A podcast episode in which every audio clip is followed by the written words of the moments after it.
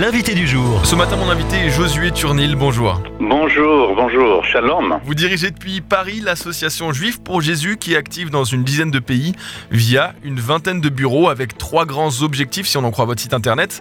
Soutenir la communauté juive, révéler que Jésus est le Messie juif et puis offrir des services locaux et un soutien spirituel.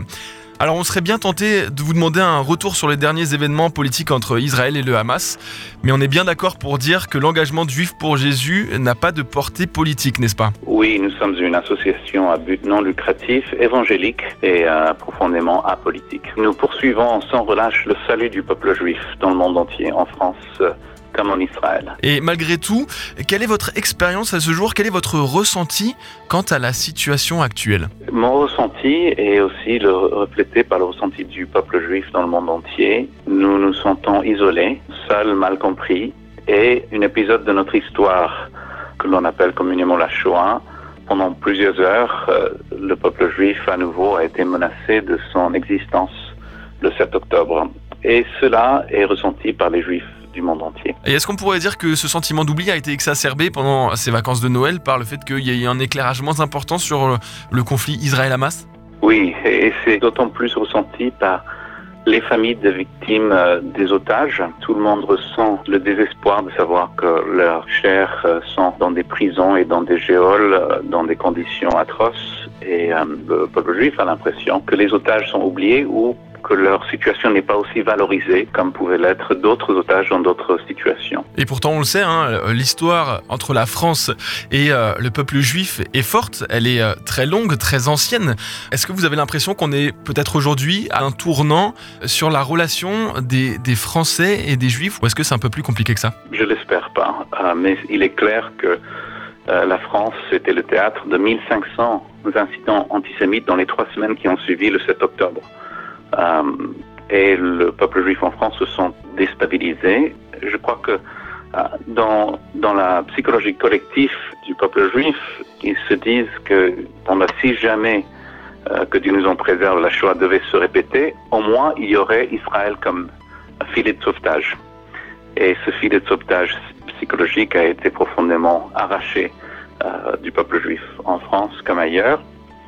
Mais tout, tout, cela peut peut-être euh, dépeindre un, théâtre sombre, euh, mais je me, ramène sur la parole de Jésus qui a dit, je suis la lumière du monde, celui qui me suit ne marchera pas dans les ténèbres, mais il aura la lumière de la vie. Et même si le moment est très grave pour le peuple juif, en France comme en Israël, euh, c'est un excellent moment pour l'évangile. Et j'ai vu, j'ai eu le privilège de pouvoir voir des juifs israéliens, français, ouvrir leur cœur, se tourner vers Yeshua dans ce moment très difficile, ou au moins euh, écouter la parole avec joie. On peut lire dans la Bible que Jésus est appelé prince de paix, et en ce 97e jour de conflit entre Israël et le Hamas, on peut se demander un petit peu comment elle se vit cette paix du coup, et comment elle devrait se vivre selon vous? Heureusement, euh, la paix se vit déjà, puisque Jésus a dit justement, je vous donne ma paix, pas comme le monde donne. Et je vois vraiment la paix dans la situation de mes collègues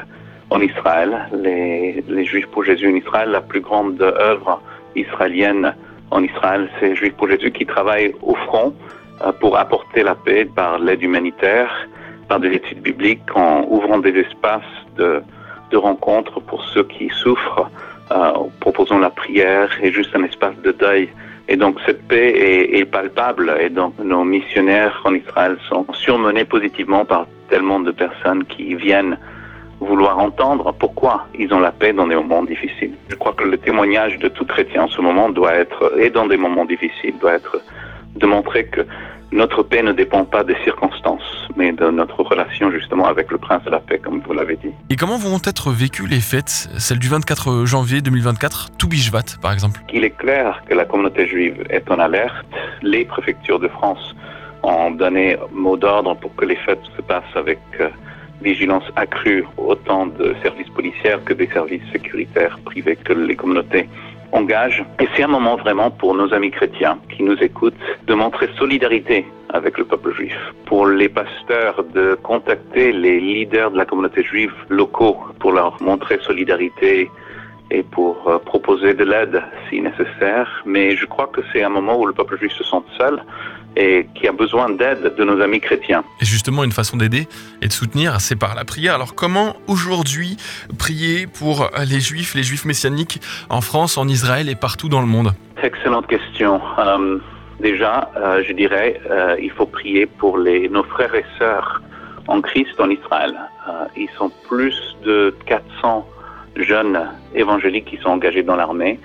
Il faut prier aussi pour nos frères et sœurs en Christ palestiniens qui souffrent depuis longtemps aux mains des autres Palestiniens qui ne sont pas d'accord qu'ils adoptent une autre religion que l'islam, qui sont brutalisés par la police de l'autorité palestinienne, qui sont persécutés par le Hamas activement. Et on a connaissance de plusieurs chrétiens palestiniens qui sont des chrétiens en secret parce qu'ils ne peuvent pas avouer publiquement qu'ils suivent le Seigneur. Euh, donc le premier cible de l'ennemi, c'est nous nos frères et sœurs en Christ euh, en Israël et en Palestine. Donc il nous faut prier pour la maison persécutée de nos frères et sœurs. Euh, troisièmement, comme je dis, beaucoup de bon travail se fait parmi ceux qui souffrent. Un petit mot pour les otages. Dieu a très à cœur les otages. D'ailleurs, il dit en Jérémie 29, verset 11, qu'il a un avenir, une espérance pour tous ceux qui cherchent le Seigneur avec tout leur cœur. Donc, je vois beaucoup d'Israéliens ouvrir leur cœur, chercher le Seigneur. Prions que le Seigneur aille à les rencontres et que les otages physiques et spirituels soient libérés. Et pour plus d'informations, rendez-vous sur juifpourjésus.org. Merci d'être passé par le micro de Phare FM, Josué Turnil, directeur de l'association Juif pour Jésus. Merci, shalom. Retrouvez ce rendez-vous en podcast sur farfm.com slash replay.